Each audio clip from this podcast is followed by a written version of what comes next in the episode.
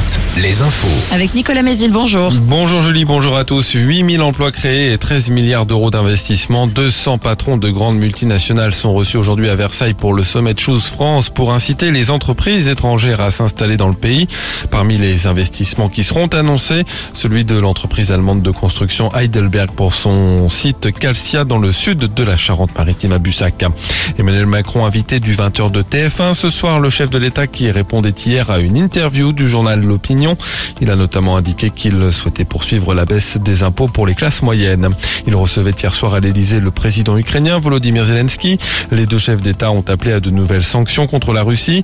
Par ailleurs, la France a annoncé qu'elle allait former et équiper plusieurs bataillons ukrainiens avec des dizaines de véhicules blindés et chars légers.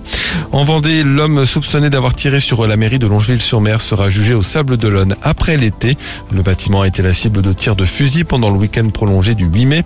Suspect, placé en garde à vue dans la semaine, a reconnu les faits.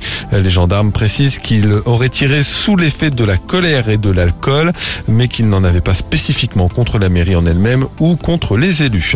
À Angoulême, une pollution aux hydrocarbures détectée dans la Charente samedi après-midi. Elle provient d'un ruissellement d'eau de pluie venu d'une rue toute proche. Les pompiers ont installé un barrage flottant pour absorber cette pollution pendant les prochains jours. Les policiers se sont également rendus sur place.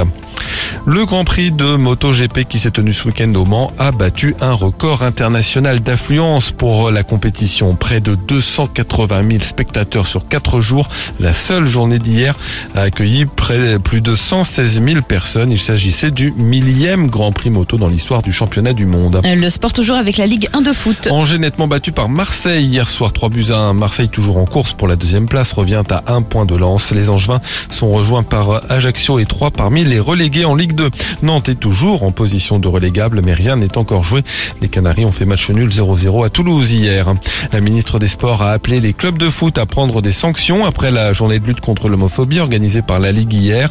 Euh, certains joueurs ont refusé de participer, euh, notamment le Nantais Mostafa Mohamed. Enfin, la météo de ce lundi, un ciel gris pour ce matin avec euh, parfois du brouillard avant l'arrivée d'une perturbation qui donnera un peu de pluie, parfois un coup de tonnerre. Les maxi encore basses pour la saison, 16 à 20 degrés. Très bonne matinée à tous.